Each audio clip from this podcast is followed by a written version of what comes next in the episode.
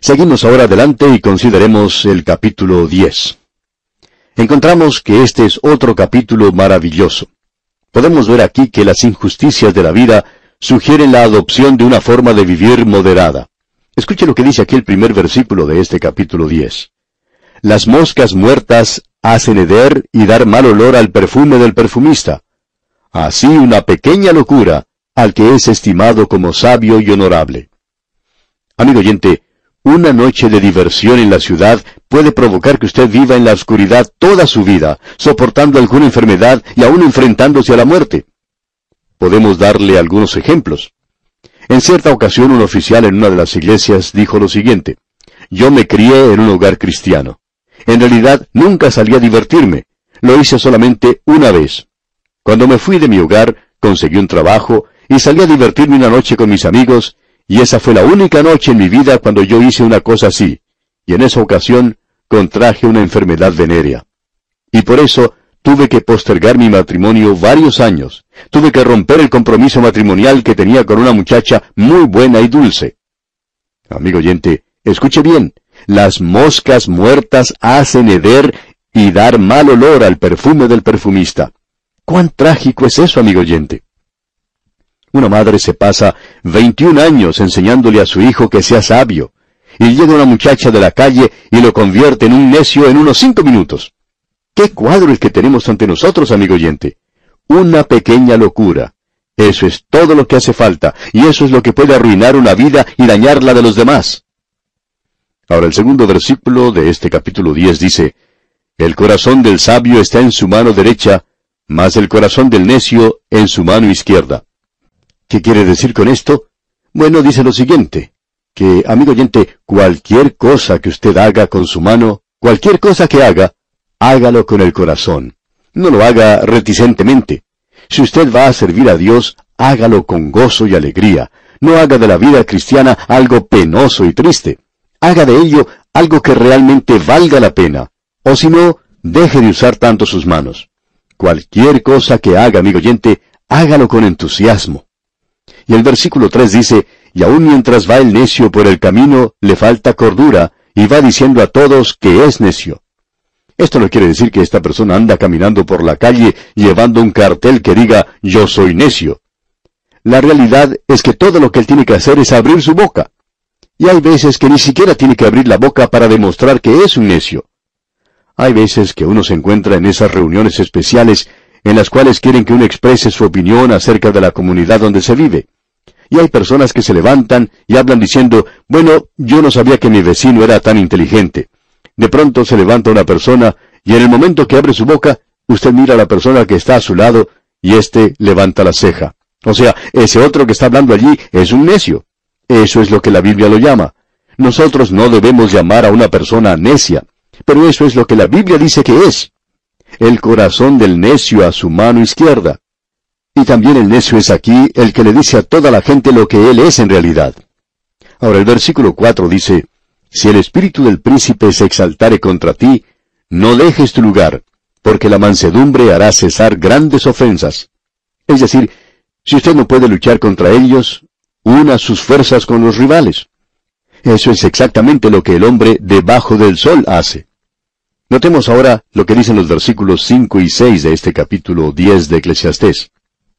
Hay un mal que he visto debajo del sol, a manera de error emanado del príncipe.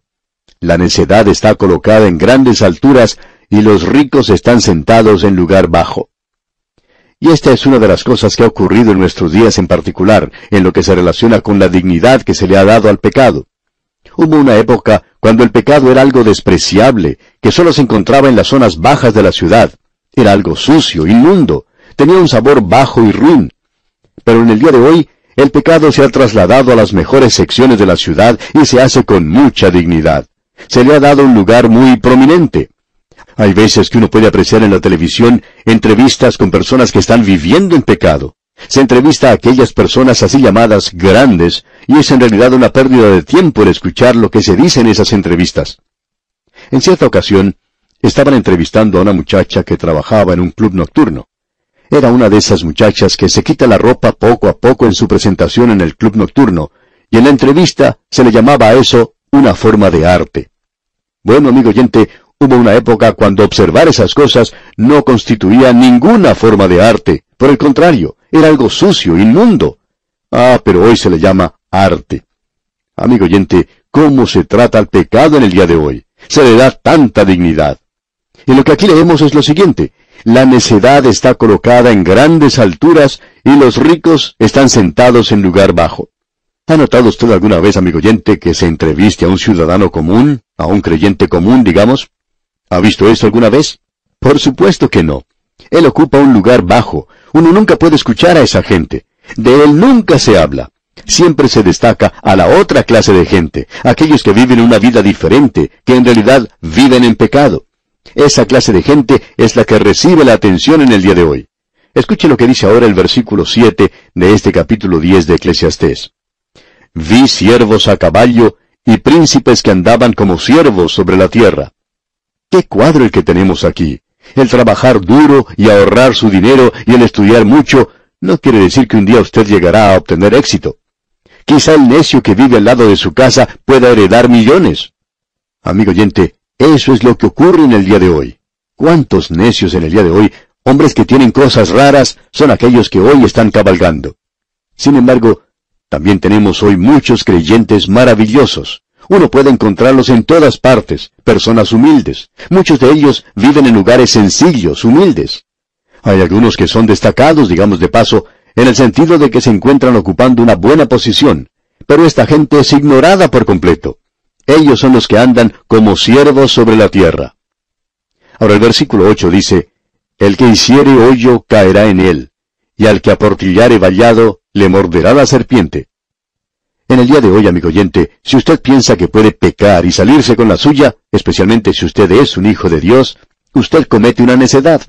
Porque todo lo que usted tiene que hacer es esperar y Dios le dará a usted su justo pago. Hemos podido observar eso a través de los años. Hemos observado a creyentes que han hecho cosas malas y nunca han podido escapar de las consecuencias.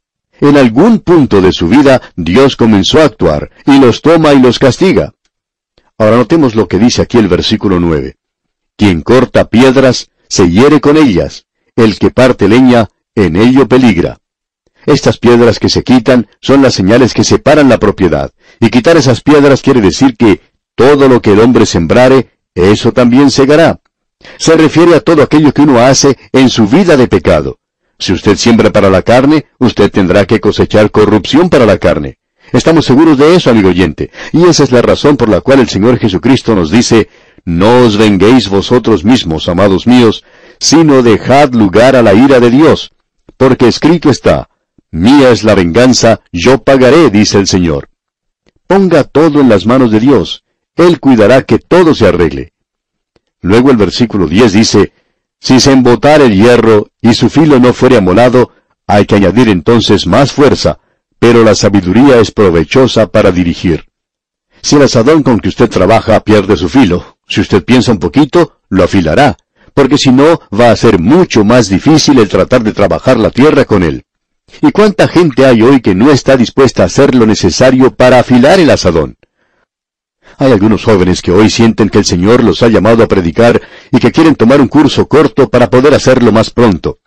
Pero a ellos quisiéramos decirles, Amigo, no haga eso. Afile su asadón, afile su espada y no salga a la lid sin prepararse.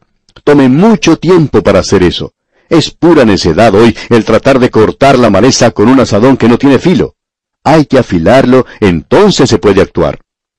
Amigo oyente, tenemos algunas lecciones muy buenas que aprender en este libro de Eclesiastés. Es un libro bastante diferente, por cierto. Y aquí vamos a detenernos por hoy y confiamos que usted sintonice nuestro próximo programa en el cual proseguiremos con este estudio del libro de Eclesiastés. Hasta entonces, pues, amigo oyente, que las ilimitadas misericordias del Señor reposen en usted, ahora y siempre. Amigo oyente, regresamos hoy al capítulo 10 de este libro de Eclesiastés que estamos estudiando y vamos a considerar lo que aquí se dice a partir del versículo 11. Permítanos recordarle que todavía nos encontramos en esta sección que llamamos Buscando la satisfacción en la moralidad, es decir, la buena vida. Este es un experimento que Salomón está realizando. Este es el último experimento que él hizo, y probablemente él pasó más tiempo en este experimento que en cualquiera de los otros que realizó. La sección más grande aquí trata con este período en particular. Aquí tenemos, como ya hemos dicho, al bienhechor, al hombre que llamamos de la clase media. Pertenece a la generación de ahora. Bueno, esa clase es mucho más amplia que eso. Aquí se puede incluir toda clase de gente, no interesa de qué color sea, incluye una gran porción de toda la población. Podríamos decir que es la gran mayoría del día de hoy. Muchas de estas personas dicen, bueno, permanezcamos siempre en el centro mismo del camino, no hagamos muchas olas, caminemos suavemente y tomemos las cosas con calma, no debemos molestar el status quo. Queremos en el día de hoy seguir un programa que no se aparte mucho a la izquierda ni a la derecha. Permanezcamos en el medio del camino y seamos religiosos. No queremos tomar una posición en cuanto a Dios y al Señor Jesucristo porque el momento en que uno hace eso, uno antagoniza a cierta clase de personas. Y encontramos, amigo oyente, que muchos de nosotros hacemos eso. Muchas veces recibimos cartas de oyentes que nos dicen de todo. Utilizan un lenguaje de lo más vil. Bueno, Estamos enseñando la Biblia, y si usted nos puede señalar dónde nos equivocamos en la enseñanza de la Biblia, usted nos tiene que indicar eso de una manera exacta. No nos diga lo malo que somos o lo terribles que somos en términos generales, porque, bueno, eso ya lo sabemos. Lo importante es qué es lo que dice la palabra de Dios. Y eso es algo que nosotros creemos es de suma importancia hoy. Y debemos escuchar lo que tiene que decir. Pues bien, este hombre Salomón está realizando este experimento con la buena vida. Él ha estado tratando con muchos aspectos de la misma, y aquí en el capítulo 10 de Eclesiastés nos dice que la injusticia de la vida sugiere la adopción de una dirección moderada. Es imposible mirar a nuestro alrededor hoy y no ver las injusticias. Existe en todo campo, en cada aspecto de la vida, y como resultado hace que muchos individuos busquen una salida fácil, un atajo en el camino. Y Salomón dice aquí en el versículo 11 de este capítulo 10, Si muerde la serpiente antes de ser encantada, de nada sirve el encantador. Es necesario que comprendamos bien la práctica del Oriente si vamos a entender lo que este versículo nos está diciendo. Para aclarar este punto, leamos lo que nos dice allá en el libro de los Salmos el rey David. En el Salmo 58 tenemos una referencia a las serpientes y la forma en que actúan. Leamos el Salmo 58, los versículos 4 y 5. Dice, Veneno tienen como veneno de serpiente. Son como el áspid sordo que cierra su oído, que no oye la voz de los que la encantan, por más hábil que el encantador sea. Ahora lo que se nos está diciendo aquí es lo mismo que tenemos en Eclesiastés, que el áspid es un reptil, una serpiente mortal, como ya bien sabemos. De seguro que usted alguna vez habrá visto alguno de esos faquires de la India una persona que está sentada en el piso con una pequeña flauta en la que interpreta una melodía un poco triste. Delante de él, en una canasta de mimbre, hay una serpiente, por lo general una cobra, la cual efectúa movimientos ondulatorios siguiendo el balanceo del flautista. Yo no sé lo que haría usted, amigo oyente, pero si estoy tocando la flauta y se me aparece una serpiente, pues creo que seguiría tocando por mucho tiempo. Pero hay ocasiones cuando la serpiente no escucha, y entonces puede atacar y cuando lo hace puede resultar algo mortífero. Ahora, en el libro del profeta Jeremías encontramos otra referencia a esto. Leamos allá en Jeremías capítulo 8, versículo 17. Dice, Porque he aquí que yo envío sobre vosotros serpientes, áspidas contra los cuales no hay encantamiento, y os morderán, dice Jehová. Ahora eso es lo que Dios está diciendo. No creemos que se está refiriendo aquí a serpientes de una forma literal, Puede que así sea, pero no creemos eso. Creemos que Él va a enviar a aquellas personas que lo pueden engañar, a charlatanes, a una persona que puede traicionarlo, un Judas Iscariote, digamos. Después de todo, eso es lo que resultará del anticristo para la nación de Israel en el período de la gran tribulación. Aún en algunas iglesias en el día de hoy, uno encuentra que está siendo traicionado por alguna otra persona. Esas personas hablan y no deberían hablar, y dicen cosas que no son ciertas. Y eso es lo que dice Salomón aquí en este versículo 11. Leamos otra vez. Si muerde la serpiente antes de ser encantada, de nada sirve el encantador. Puede que él sea su amigo. Usted puede tratar de ganar a esa persona, pero esa persona puede morderle a usted como una serpiente, no importa cuán bueno sea usted con él. También pudimos observar eso allá en el Salmo 55, donde David hace una referencia muy directa a Aitofel, su consejero, que se volvió contra él. Él había sido su amigo personal, sin embargo, le dejó y se fue con su hijo Absalón. Eso causó un quebrantamiento de corazón en David. Creemos que David ya no era el mismo después de la rebelión de Absalón. Hasta este momento, no creemos que haya habido ningún gobernante como David. Pero después de eso, él se convierte en un hombre viejo y sin voluntad, y ese es el cuadro que tenemos aquí. En vista de todo esto, uno tiene que tener mucho cuidado. Eso es exactamente lo que se nos está diciendo aquí. El tratar de ser un buen hombre. Diríamos que esta es la filosofía de la vida de la mayoría de las personas en el día de hoy. Ellos dicen, bueno, usted tiene que tener cuidado con fulano de tal o con fulana de tal. Eso nos ha sucedido muchas veces. Tenga cuidado con lo que dice en la presencia de tal o cual persona, porque van a cambiar lo que usted ha dicho, y eso es peligroso. Así es que uno debe mostrarse amable con esa gente, pero tiene que tener cuidado con lo que dice. Y eso es tomar una posición moderada. Quizá haga falta que alguien comenzara a matar serpientes. Quizá alguna persona debería tomar esas personas aparte y tener una conversación con ellos, o quizá alguien debería señalarlos para que los demás se enteren de lo que son. Claro que uno puede tener problemas si señala a esa clase de gente. Usted será atacado de una manera viciosa y también con las mentiras, cosa que ni siquiera usted ha llegado a pensar serán dichas acerca de su persona. Así es que lo que tenemos ante nosotros aquí, amigo oyente, es una declaración tremenda. Es por eso que le hemos dedicado algo de tiempo. Notemos ahora lo que dice el versículo 12 de este capítulo 10. Las palabras de la boca del sabio son llenas de gracia, mas los labios del necio causan su propia ruina. Y también la de los que le rodean, digamos de paso. Esto es algo de lo cual una persona tiene que tener mucho cuidado. Es necesario tener una buena clase de amigos. Tiene que tener cuidado al hacerse de amigos. Hay algunos profesores en los colegios y universidades que advierten a los estudiantes nuevos diciéndoles, ustedes van a hacer nuevas amistades aquí y algunas durarán a través de toda la vida. Quizá algunos de ustedes hasta llegarán a encontrar aquí a su futura esposa o esposo, y algunos de ellos lo hacen, pero deben tener cuidado en cuanto a sus amigos. Y esto, amigo oyente, nos parece apropiado. También cuando nuestros hijos salen a estudiar, es bueno darles un consejo como este. Esta es una de las grandes oportunidades que tú tendrás en la vida. Ahora podrás conseguir amigos maravillosos. Sin embargo, debes tener cuidado porque algunos pueden llegar a destruirte. Es decir, que algunos pueden ser como una serpiente, como un áspid. Mientras usted sea bueno y amable con ellos, los puede tener encantados. Pero es mejor tener mucho cuidado en la forma en que los trata y cómo se porta en su presencia. Aquí tenemos consejos muy buenos, amigo oyente, pero por supuesto es necesario adoptar una posición moderada. Ahora en el versículo 13 de este capítulo 10 leemos, El principio de las palabras de su boca es necedad, y el fin de su charla nocivo desvarío. ¿Y cuán cierto es todo eso? Y el versículo 14 dice, El necio multiplica palabras, aunque no sabe nadie lo que ha de ser. ¿Y quién le hará saber lo que después de él será?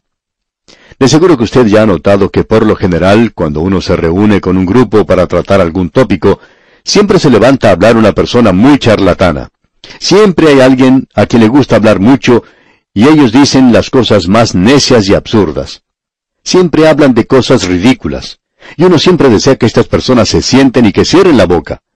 Es por eso que hay muchos oradores que tratan de evitar estas cosas en sus reuniones. Algunos de ellos, cuando tienen un período de preguntas y respuestas, le piden a su audiencia que las escriban. De esta forma se evita que alguien se levante y que hable constantemente, personas que entran en esta categoría y que uno puede llamar charlatanes, personas a las cuales les gusta hablar demasiado, y su cerebro y su lengua no están andando siempre en la misma onda. Alguien ha dicho que hay personas cuyos cerebros comienzan a hacer andar a la boca, y luego detienen su acción, pero la boca sigue funcionando, y eso parece ser cierto, amigo oyente. Sigamos adelante ahora y leamos lo que dice el versículo 15. El trabajo de los necios los fatiga, porque no saben por dónde ir a la ciudad.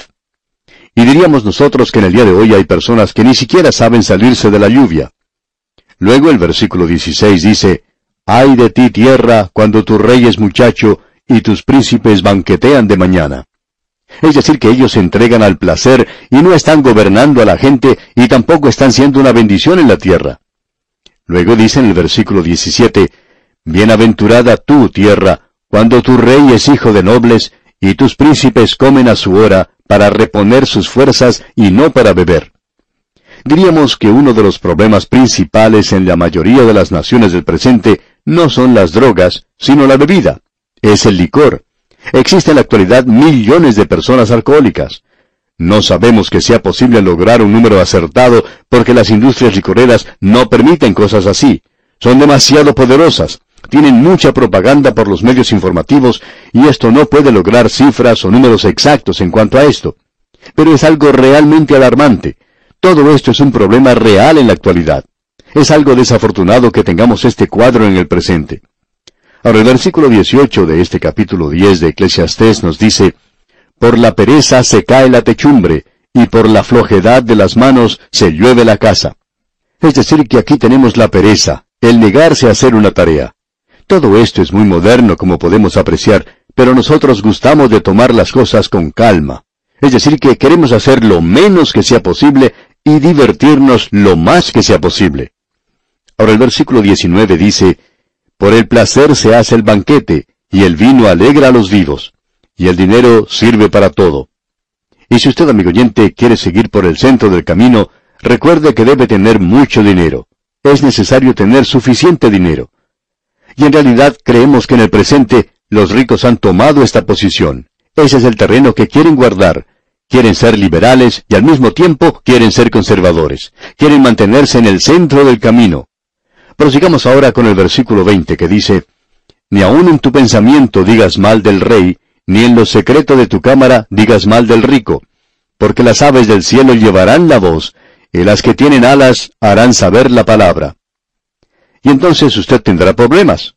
Creemos que no recibimos el apoyo de muchas personas ricas sencillamente porque predicamos la palabra de Dios. Y la palabra de Dios no busca el favor de los ricos, amigo oyente. No les estamos dando palmadas en la espalda. Y podemos darle gracias a Dios por esto, ya que Dios siempre prepara a alguien, y hay muchas personas así. Y hay muchas organizaciones que dependen de una o dos personas para realizar sus actividades. Sin embargo, eso no ocurre con nosotros. Decimos esto porque es de suma importancia decirlo, amigo oyente, y necesitamos reconocer cosas así. Este versículo también nos dice algo más. Ni aun en tu pensamiento digas mal del rey. No creemos que sea bueno hacer caricaturas del presidente, no importa quién sea este o a qué partido pertenezca. No es bueno que él sea ridiculizado o que haya personas que traten de imitarlo. Parecería que siempre que hay un presidente nuevo en algunos países, se presenta un cómico que trata de ganar dinero simplemente imitándolo. Creemos que eso está mal. Sin embargo, reconocemos que en muchos países se le da mucho respeto al presidente, y los que se burlan de él son castigados por la ley.